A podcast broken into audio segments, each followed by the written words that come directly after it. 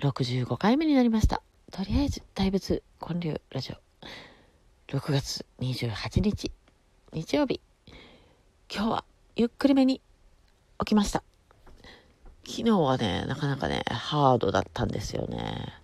あの、お昼から、梅北ベースという、梅田のグランフロントとスカイビルの間ぐらいにあるね、外にあるカフェで似顔絵を描いてたんですけど、で、それ終わってから、藤山ドラゴンにね、行ってきたんですよ。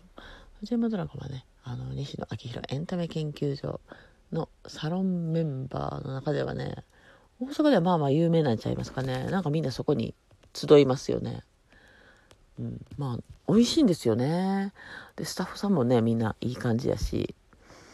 で、昨日は、そのサロンメンバーの方で、北田さんっていう方がね、いてましてね、その方が誕生日に手羽先を年の数だけもらえるっていうね、そういう特典があって、でもその北田さんが来れないから、それを代わりに譲り受けた加藤さんっていう人がね、その会を開いたっていう感じで、北田さんを思いながら手羽先を食べる会っていう感じだったかな。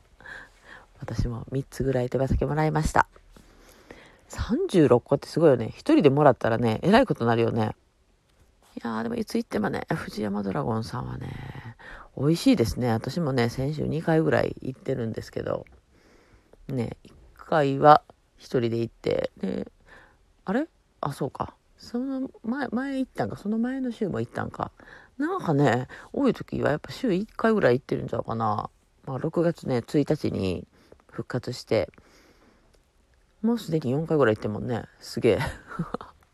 ちょうどね、その、まあ、2、3回週にね、その辺に仕事に行ってるんですけど、その帰りにね、行ける場所にあるんで、行きやすいんですよね。で初めて一人でもね、行けましたからね。うん。行けるわ、一人でも。なんとなくこうみんなで行って楽しむっていう感じがあったんで、一人はちょっとなぁと思ってたけど、あのー愛知県から出てきて川西に住んでる西井さんという人がね、毎回一人で行ってんのか、仕事帰りに。ちょうど行きやすいねって、それもね。で、早い時間は一人で行ってるんだって。で、私は9時に終わるから、西井さんとは会えないっていうね、感じなんですけどね。まあ、昨日のね、梅北ベースさんでのね、似顔絵もね、暑い中外やし、雨はね、降らんくってよかったんですけど、どうやろうなとか思ってたんですけど、あのーラジオトークを聞いてる、おしんさんもね、来てくれたんですよね。今までお会いしたことなかったんで、まあやっぱ嬉しかったですね。いや、そんな来てくれるってね、あの、思わなかったんで。ほんでね、あの、私がエイプリルフールに、あなたをブスにしますっていうね、あの、似顔絵の企画をやってたんですけど、まちこさんとかがね、ずっとそのアイコンを使ってくれててね、ブスにした似顔絵なのにね、なんか気に入ってくれててね。で、それを、お願いしますということで、ええー、ってブスにするけどいいの？ってみんなね、面白いですよね。まあ私がこう書くことよりもこうみんなが使ってくれるっていうことがね、それがありがたいですね。で、もうその場で、その場でブスにするってね、なんか ちょっとどうなって思いますけどね。可愛い寄りのブスが書けたんじゃないかな。うん。あのー綺麗な人やのに、綺麗な人をね、ブスに書くっていうね、なかなかの チャレンジですよね。まあ怒られたことはないですね。まあ、あの、気に入ってくれて嬉しいです。おしんさん、これからもよろしくお願いします。ありがとうございました。で、おしんさんがね、来てくれてる時に、かおりんっていう子がね、お名前シールを取りに来てくれました。そう、お名前シールっていうのをね、ちょっと前から作り始めたんですけど、それはかおりんがね、欲しいって言い出して作ったんですけど、まあなかなか好評でね、うん、5人ぐらい注文してくれたかな。私も欲しい、私も欲しいとか言って。で、一人お会いしたことない方もね、頼んでくれてね、うん、嬉しいですね。で、まあ、ね、通りすがりの人もね、似顔絵を注文してくれたり、で、あと最後はね、あの、大仏目当てでね、来てくれた方が、すごい綺麗な女性の方がいて、で、今後、奈良にね、こうなんかサロンを持ちたいとかいう話をしててね、なんかこう言ってることのスケールがねちょっと違うなと思ってて。で後からね主人が来るのって言ってね。すごいこうお休みの日なのにすごいきちんとしたね身なりの方が来られたんですね。で名刺いただいてね。結構有名なね企業のね社長さんやったんですよね。だからその奥さんやったんですね女性の方はね。すごい素敵な方でしたね。もう天海祐希さんみたいな感じの方でしたね。でその方ね大仏スマホケースもね気に入ってくれてね注文してくれましたよ。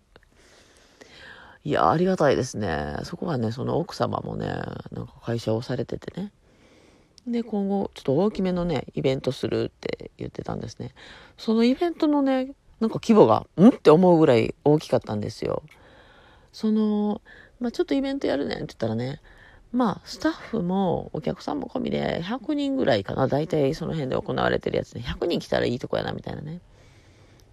ほんならね、その奥様がね、考えられてるイベントはね、こう主人にも手伝ってもらってね、スタッフだけでね、100人ぐらいかな、とかって。お客さんは200人ぐらいかな。まあ、そのコロナのね、自粛でね、まあ、イベントができない。でも、できるっていうのをね、こう、前面に押し出していきたいって言っててね。うん。え大丈夫かなって、ちょっと、ねえ、え大丈夫って思うんですけど、やっぱり、こう、経済的に死ぬわけにいかないっていう、思いのある方はいっぱいいるわけで、昨日もちょっとハンドメイド系の方と話してたんですけど、10月にある予定やった展示会が、東京のやつね、1年後の同じ日に延期になった。まあそもそもはその10月を目指して作品とか作ってたのに、それ1年伸ばされてるんですよ。なんか、ちょっとね、どうなんて思いますよね。まあ、たくさんの人が集まるイベントっていうのはね、まあ今、むちゃくちゃやりにくいですよね。だからまあそういう方々にこう希望を持ってもらえるような企画をしたいってね、おっしゃっててね。うん、で、まあ出店料無料でね、やるって言っててね、えー、大丈夫なとか思ったけど、まあ、納得のね、会社の方でしたわ。だから、大きいイベントでもやろうって思えるんやなって思いました。ねだからちょっと秋がね楽しみやなって私ももしかしたらねそこに関われるかもしれないので。うん嬉しいですねそういうお声がかかるというのは。普段そんなね大きいとこがなかなか 声かからないですからねこう細々と地道にねやってるだけなんで。でまあね会社名もそのご主人が何されてる方も知らない時にあの大仏シールだけは 渡してまして。でまあ気に入っていただけたんでしょうね。お話だけだったら1時間ぐらいしてたもんね。うん。もうずっと喋っとける感じやったな。私がアベノキューズモールで似顔絵描いてるっていうのもね、まあもちろん知らなかったんで、でもね、ご自宅からまあまあ近いみたいなんで、うん、まあ、またね交流がしていけたらと思います。うん、でその後昨日ね、えー、梅北ベースの後に藤山ドラゴン行って。で帰りは方向が一緒のあの地元が同じね。YouTuber のね子がいてね。その子もそうそうそう西野サロンのメンバーやから。で最近西野サロンに登録した地元の三番屋さんというお店があって、まあ、家がすごい近いのでそこに寄ってちょっと一杯ずつ飲んで、で帰りました。まだね、大学生の子なんで、もちろん怒ってあげましたよ。うん、そんな感じで、なんか、あの、息子が、母さん髪の毛切ってやって、なんか今頼まれました。もう美容院行ったらいいのにね。